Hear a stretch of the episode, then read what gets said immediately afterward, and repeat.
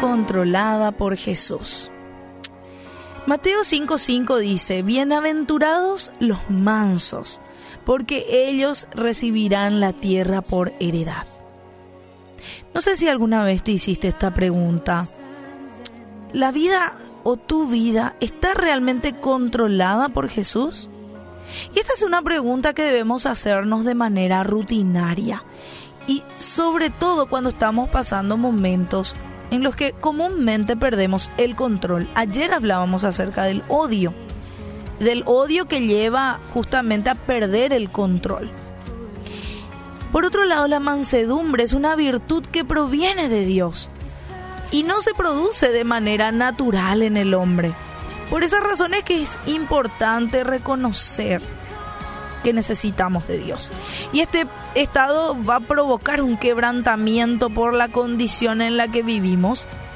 Y, en respuesta a eso, el Señor nos consuela con su perdón.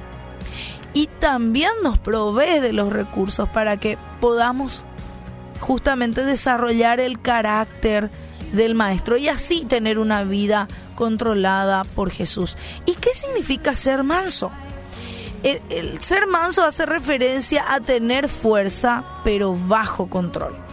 No quiere decir que sos débil de carácter, más bien significa tener fortaleza para dominar tus impulsos y canalizar de forma correcta el poder que uno tiene. Por eso es que la vida controlada por Jesús nos lleva a responder con humildad ante una persona que nos agravió, nos hizo algo malo. No se deja llevar por las emociones, más bien las tiene bajo control. Nuestro mejor maestro, a quien debemos imitar, Jesús. Y él relata justamente en, la Biblia, relata de su vida y cómo él reaccionó cuando los soldados, por ejemplo, fueron a apresarlo.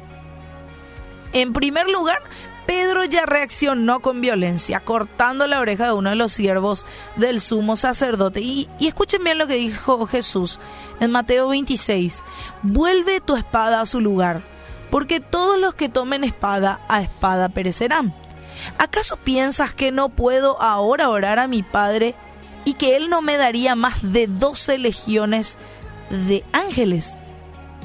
Y vos podés pensar, era injusto que Jesús esté apresado. Sí, pero era la voluntad de Dios, era necesario. El Señor tenía el poder para derrotar a todas esas personas. Tenía el poder eh, a un chasquido de los dedos de que hubieran ángeles a su disposición, pero no lo hizo por obediencia. No usó su fuerza para dañar a las personas, ni para tomar venganza. Más bien curó a la persona dañada y con humildad se sujetó a la voluntad del Padre y todo lo hizo por nosotros. Ahora, cuando vos pasás momentos difíciles, momentos de enojo, ¿pensás que tu vida está controlada por Jesús? ¿Nos sometemos realmente a Dios? Y me lo hablo también a mí. Generalmente deseamos que Él así nos libere en un chasquido, porque nosotros no queremos sufrir.